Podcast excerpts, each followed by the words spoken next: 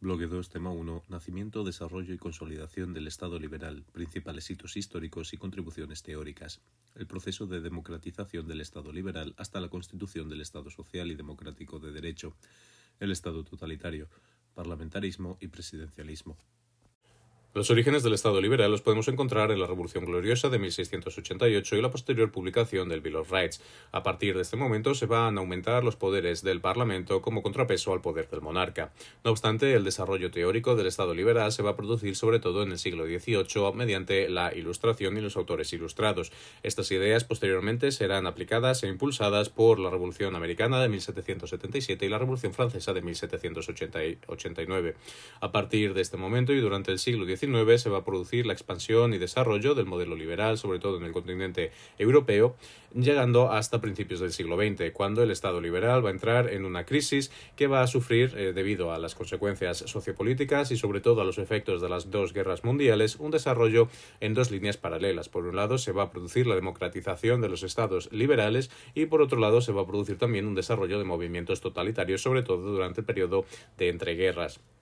Tras el fin de la Segunda Guerra Mundial, se va a iniciar una transformación de este nuevo Estado liberal hacia el Estado social y democrático. En cuanto a los orígenes del Estado liberal, como causas podemos señalar a nivel económico el agotamiento del modelo del antiguo régimen y el aumento de poder de la burguesía, que buscaba un marco más liberal para el ejercicio económico, siguiendo las ideas del Homo economicus, lo cual buscaban eliminar el proteccionismo y los gremios. También a nivel social se producen importantes cambios, como es eh, que la burguesía, ya que aumenta su poder económico, va a querer también una parte del poder político. Además, el desarrollo eh, de ideas como el individualismo, el antropocentrismo, va a buscar también este aumento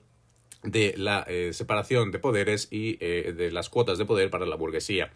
A nivel intelectual, los movimientos eh, del racionalismo, de la ilustración y la defensa de ideas como el principio de igualdad o del derecho natural y la oposición al absolutismo van a impulsar esta transformación de un modelo absolutista a un modelo liberal. Finalmente, también tendrán ciertos efectos en este, la configuración de los estados liberales las religiones eh, que se van a consolidar, el, protestantismo y el calvinismo, dos religiones que van a estar diseñadas para un desarrollo capitalista y, por lo tanto, una transformación del Estado liberal con mayor libertad económica.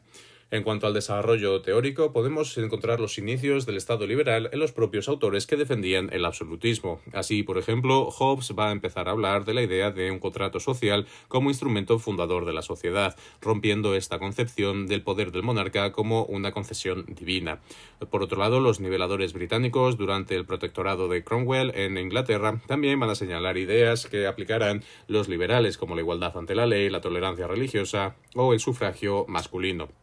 que se incluían en los conocidos como Agreements of the People. Por su parte, eh, John Locke va a ser el considerado el padre del liberalismo clásico, desarrollando la idea del derecho natural enfocada en tres derechos fundamentales, el derecho a la vida, el derecho a la libertad y el derecho a la propiedad.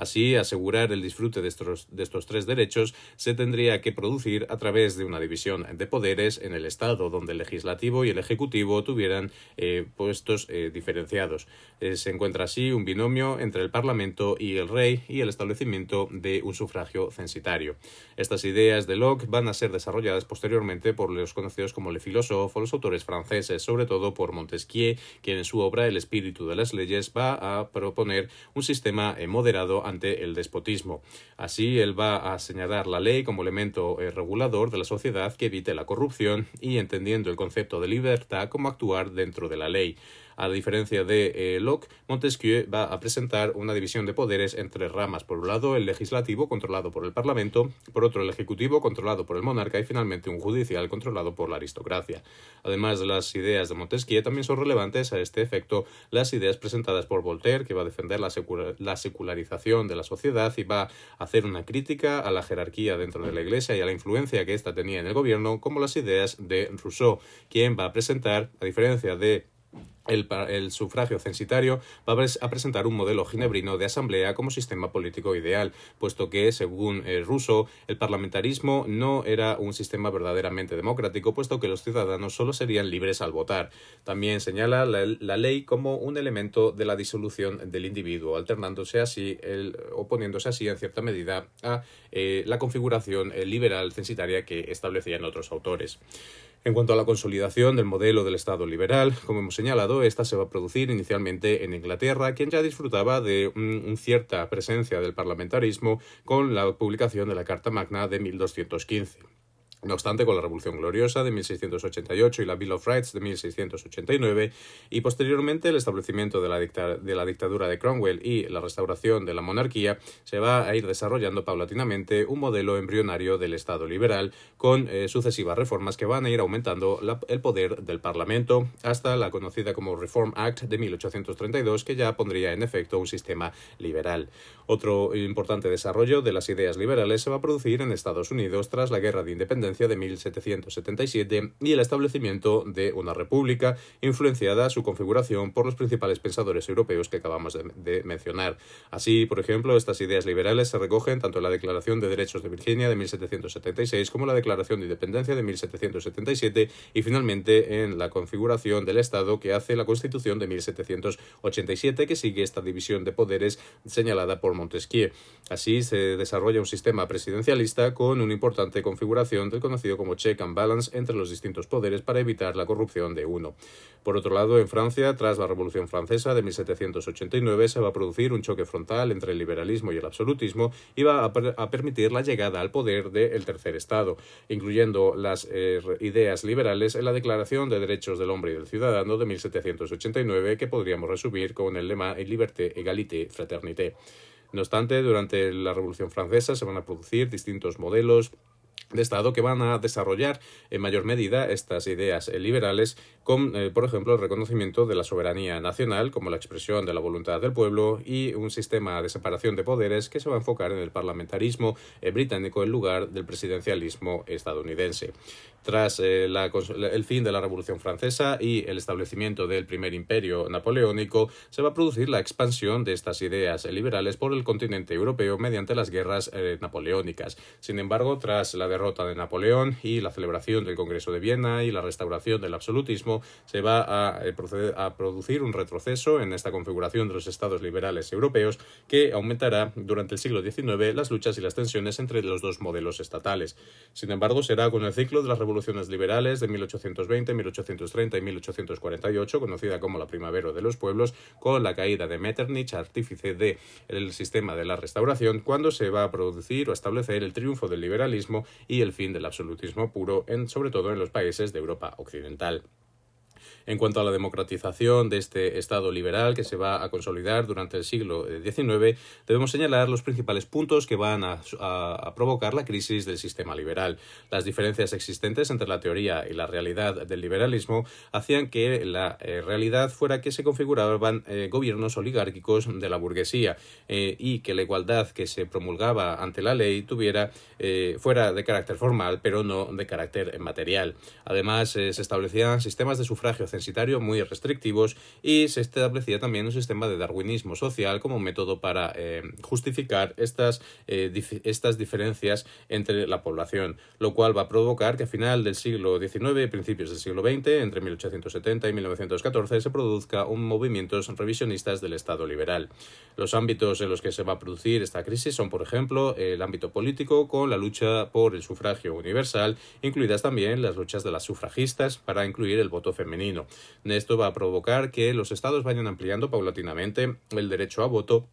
y eh, se avance hacia una eh, concepción de la soberanía popular. A nivel social se van a desarrollar los movimientos obreros y sindicales que buscan una mejora de las condiciones y una mayor intervención del Estado para regular la actividad económica a fin de conceder derechos a los trabajadores. Finalmente, en el ámbito económico, la intensificación industrial, el colonialismo y la Primera Guerra Mundial van a provocar también un aumento de la intervención y de la regularización estatal de la economía a fin de eh, garantizar una serie de derechos. Finalmente, los impulsos para la democratización y socialización del eh, Estado liberal van a venir a través de la Revolución Mexicana y la publicación de la Constitución de Querétaro de 1917 o también mediante la eh, publicación de la Constitución de la República de Weimar de 1919, donde se van a, adoptar ideas como la soberanía popular, el reconocimiento del pluralismo político y social, abriendo así el poder político a los obreros y a las mujeres y finalmente medidas para la democratización de instituciones y la creación de nuevas instituciones como por ejemplo los defensores del pueblo. Esta nueva configuración del poder va a permitir la entrada de grupos de izquierda a los gobiernos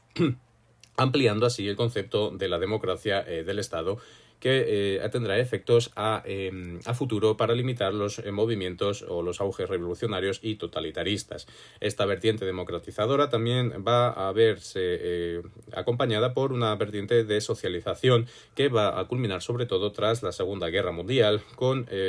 actos como el informe Beveridge que va a, a provocar que los poderes públicos garanticen o tengan como objetivo garantizar el bienestar de sus ciudadanos. En cuanto al desarrollo de los totalitarismos, como hemos dicho, esto se va a producir paralelamente a la crisis del Estado liberal. Las secuelas de la Primera Guerra Mundial, así como eh, los puntos que hemos señalado de crisis del Estado liberal, van a tener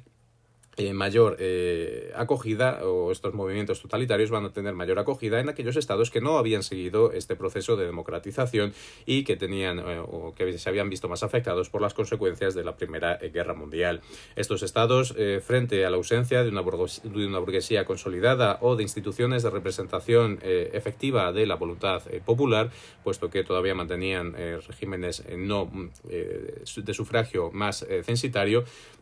van a sufrir eh, dos tipos de totalitarismo. Por un lado estarán el modelo de la Revolución rusa, que establece la dictadura del proletariado y que va a suponer un importante reto al eh, sistema capitalista, con ecos a nivel eh, mundial, rompiendo así con las premisas sociales y económicas del Estado liberal. Y por otro lado van a tener también los movimientos fascistas, que se tratan de movimientos de masas que buscaban en este totalitarismo poner freno o hacer frente a las crisis económicas y sociales que asolaban estos países. Estos fascismos van a tener encaje sobre todo en los estados que habían tenido una centralización tardía o, y una burguesía inexperta en política. Estos estados van a ver en la democratización que se estaba produciendo en otros países una oportunidad para la entrada ah, de los radicales en el gobierno, por lo que van a confiar en la centralización y en la intervención estatal de un líder fuerte como solución a estos riesgos. Ambos tipos de totalitarismo comparten unas características comunes, como es el ataque al individualismo que promulgaba el Estado liberal, favoreciendo la idea de hombre masa, van a ofrecer soluciones globales, incluyendo aspectos éticos y morales, van a establecer una construcción orgánica de la sociedad y eh, van a defender la idea de un partido único como elemento de control, negando con ello también derechos inalienables eh, que se van a, van a ser suspendidos en pro del beneficio del Estado. Muchos de estos movimientos van a, a tener un oportunismo político en estos procesos democratizadores para entrar a las instituciones, como por ejemplo en eh, la Alemania nazi. Finalmente, debemos contraponer aquí los dos modelos esenciales de eh, sistema eh, político del Estado liberal y actualmente de los estados democráticos, como es el parlamentarismo frente al presidencialismo. Por un lado, el parlamentarismo tiene una tradición histórica que se remonta a las polis griegas y posteriormente al Senado romano. Durante la Edad Media también se mantuvo en la mayor parte de los estados un sistema de cierta medida parlamentarista, como por ejemplo las Cortes de León de 1188, que fueron las primeras en Europa. Eh, tras eh, la consolidación del modelo del parlamentarismo en el Reino Unido, este se va a expandir sobre todo por los países de Europa eh, Occidental y eh, aumentando su relevancia eh, con la configuración de los estados liberales. Este modelo parlamentarista del parlamentarismo se configura con una división del Ejecutivo en un jefe de Estado y un jefe de Gobierno, un gobierno que se trata de un órgano colegiado formado por el jefe de Gobierno y una serie de ministros y por el control mutuo que existe entre el Gobierno y el Parlamento, ya que el Gobierno está integrado dentro del Parlamento, con mecanismos de control como las mociones de censura, las cuestiones de confianza o la capacidad de los jefes de Gobierno de disolver eh, el Parlamento. El desarrollo del Estado social ha creado también un aumento de la cuota de poder eh, del Gobierno sobre el Parlamento debido a las medidas que estos pueden establecer, lo cual ha eh, provocado algunas críticas o algunas medidas que señalan una aproximación entre el parlamentarismo y el presidencialismo. Por su parte, el presidencialismo tiene su mayor ejemplo en la Constitución estadounidense de 1787, que va a establecer el modelo que va a guiar el resto de sistemas presidencialistas. Este se trata de un ejecutivo no dualista donde el jefe de Estado es a la vez el jefe de gobierno. El Ejecutivo, en este caso, no está integrado en el, en el Parlamento, sino que se trata una separación completa de poderes. Por otra parte, el Ejecutivo no es eh, de carácter colegiado, sino que el, responsable es exclusivamente el presidente. Finalmente, la, generalmente la elección del presidente se realiza de manera directa por votación popular de los ciudadanos. Existe, no obstante, un desarrollo de este sistema eh, presidencialista hacia nuevas vertientes que aumentan aún más la, el poder del presidente frente al resto de instituciones, conocidas como el superpresidencialismo, donde, eh, donde la preeminencia del presidente hace que éste se imponga sobre el poder legislativo, el semipresidencialismo, como el modelo francés, en el que existe un modelo mixto con el parlamentarismo, y finalmente medidas como el hiperpresidencialismo, que podríamos señalar en el caso de Rusia, donde se produce una concentración de poderes en el presidente muy próximo a un sistema autoritario. Vemos así como el desarrollo político del Estado liberal en el siglo XVIII y en el siglo XIX va a ir paulatinamente aumentando su eh, democratización para permitir la entrada del resto de la ciudadanía en el poder eh, político en aquellos estados donde esto fracasó permitió la entrada de eh, totalitarismos. Actualmente, debido también a la crisis o a las críticas que se hacen a los sistemas eh, parlamentaristas, se está produciendo una tendencia en algunos países hacia el modelo presidencialista.